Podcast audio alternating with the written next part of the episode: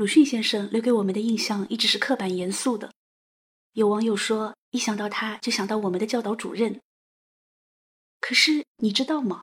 这个时刻准备举起匕首投枪的金刚战士，这个头上长角、身上长刺、经常怒发冲冠的钢铁英雄，居然是一个可爱的吃货。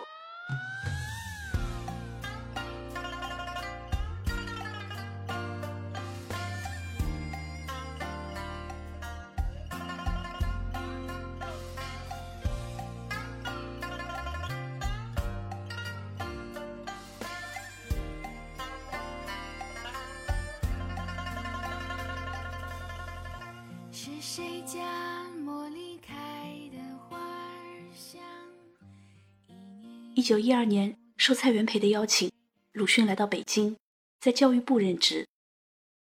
鲁迅在教育部的工资是每月三百块大洋。三百块大洋的购买力有多少呢？按照当时的市价，鲁迅一个月的工资就能买六头猪或者两间半的四合院瓦房。而且除了工资，他还有一些外快。比如到一些大学当兼职教授的收入，以及写稿写书的稿费和版税。可见那个时候的鲁迅收入相当可观。从一九一二年到一九二六年，鲁迅在北京待了将近十五年。在此期间，除了工作、教书、写作、交友，他最热衷的就是寻觅美食。反正有钱，就到处吃呗。从鲁迅的日记里，我们可以发现，在北京的那些年，他光顾的餐馆多达六十五家。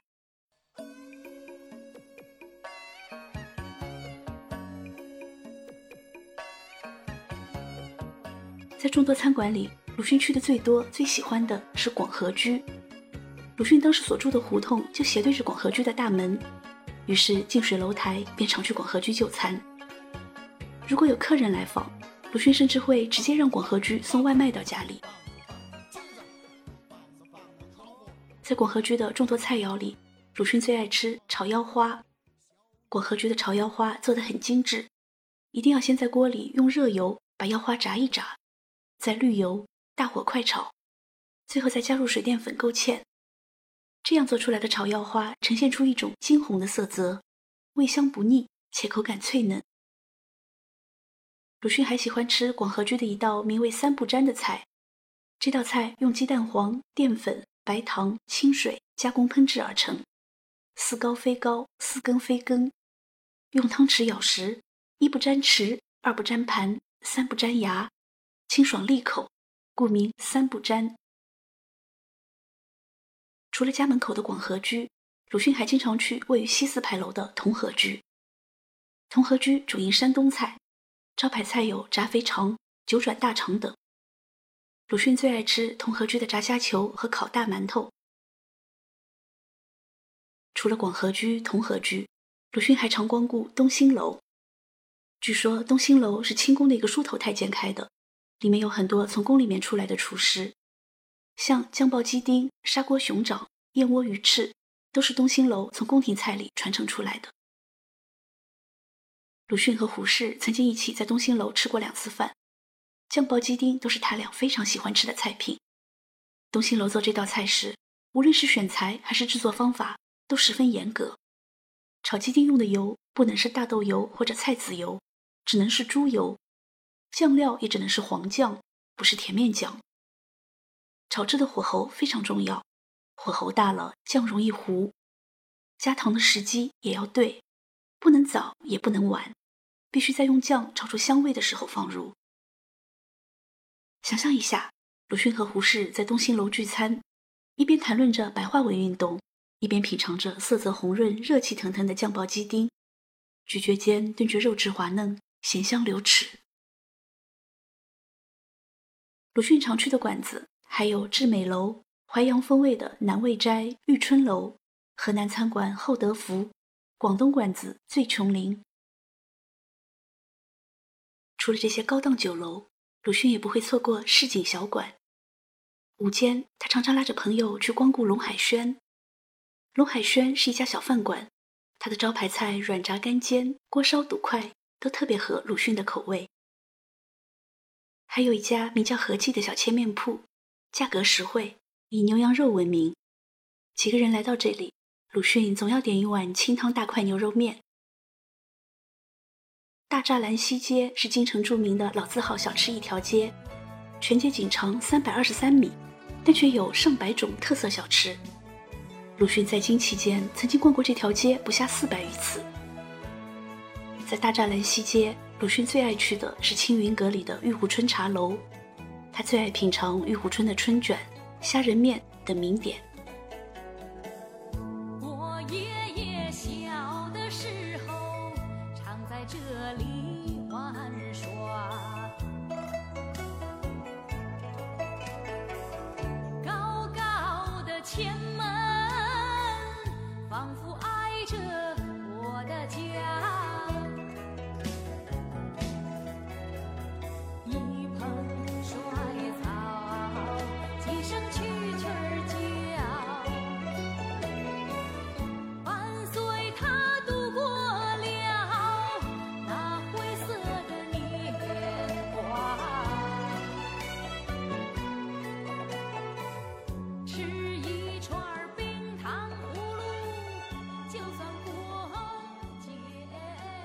鲁迅在北京生活了十几年，吃遍了京城美食，可是，在他的骨子里仍然难忘家乡的味道。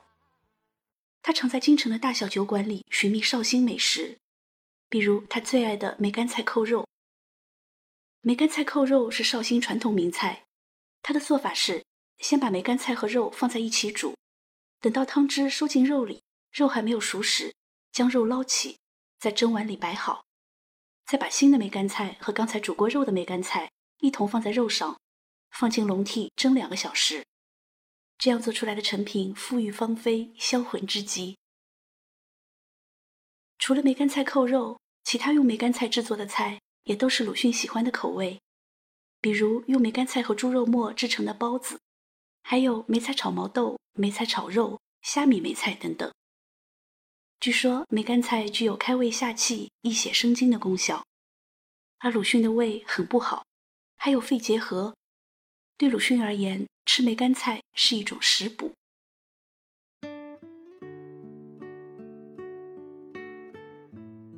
提到鲁迅的吃，不能不提到螃蟹。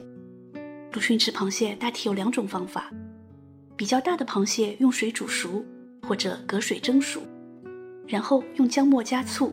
糖作为调料使用，称之为大闸蟹。比较小的蟹则烧成面拖蟹、油酱蟹，当做下饭的小菜。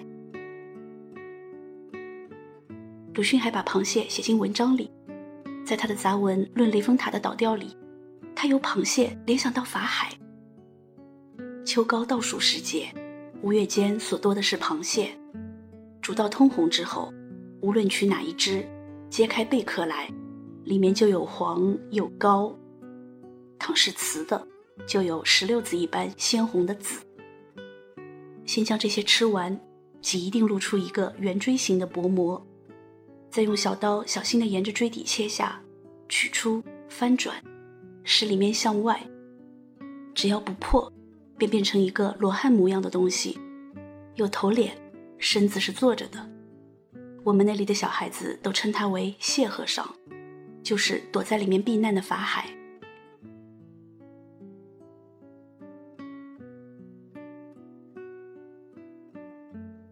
在他的散文《所记》里，鲁迅又用螃蟹打比喻，将社会上某些人恣意横行的行为类比为螃蟹的形态和走姿，予以无情的嘲讽和批判。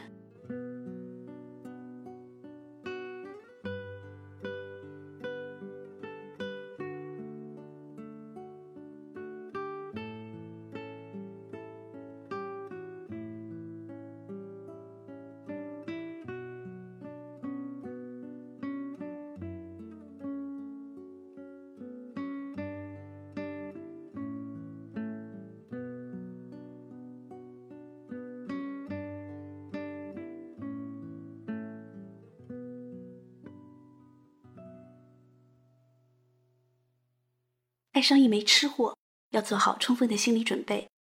也许有天他不再对你说“我爱你”，但会一直跟你说“我想吃”。当年鲁迅和许广平谈恋爱，给许广平写信，他开门见山的写：“我还想吃一回蛇，尝点龙虱。”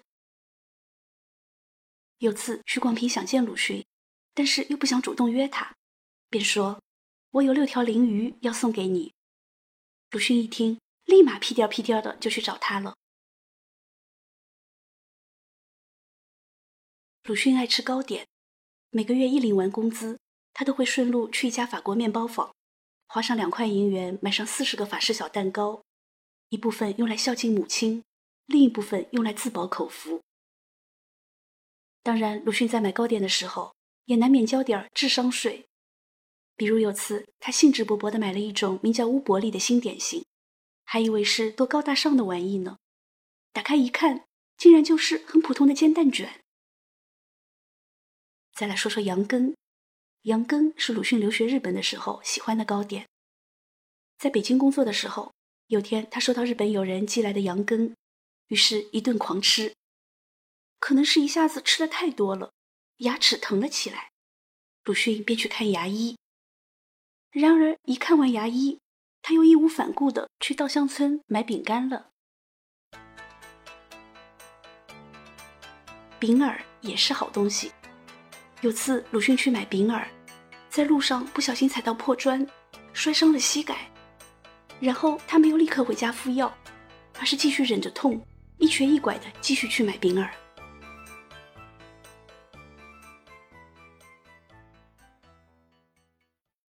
鲁迅还喜欢吃一种香脆可口的炸土豆饼。这种饼的做法很简单，就是把白番薯削皮煮熟后切片晒干。然后和上用鸡蛋、面粉和少量糖搅成的酱汁，在油锅里炸黄而成。这种饼，鲁迅不但自己爱吃，有时还用它待客，后人戏称它为“鲁迅饼”。除了糕点，鲁迅还是水果控。有回他听说杨家园子卖新鲜的葡萄，便兴冲冲的去买。到了杨家园子。那个卖葡萄的现摘现卖，鲁迅啊就站在旁边现买现吃，一刻也按捺不住。鲁迅还在日记里写：“夜作书两通，但梨三枚，甚甘。”啊，一口气吃下了三个梨，真替他的胃担心啊！鲁迅也爱吃小零食，什么小花生啊、枣啊。核桃啊，而且他一吃就收不住嘴。有次朋友从河南来，送给他一包方糖，鲁迅打开一尝，嗯，又凉又细腻，确是好东西。于是他迫不及待地吃了起来。这时候徐广平告诉他，这种方糖是河南名产，用柿霜制成，性凉，如果嘴上生些小疮之类的。一查便好。鲁迅听罢，连忙将剩下的方糖收起，预备下回嘴上生疮的时候，好用它们来查。可是到了夜里，鲁迅翻来覆去睡不着，还惦念着那些糖，于是他索性爬起来，又吃掉大半。因为我忽而又以为嘴上生疮的时候究竟不很多，还不如现在趁新鲜吃一点。不料一吃就又吃了一大半了。哈，这样贪吃的鲁迅，是不是很可爱呢？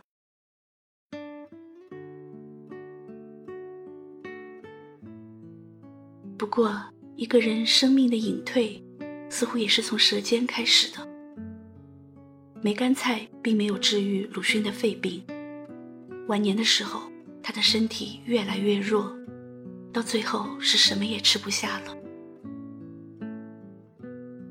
徐广平每餐亲手端到楼上去，鲁迅挺勉强的吃一两口，但有时竟然原样，一动也没有动，又端下来了。此情此景，难免有些忧伤，有些悲凉。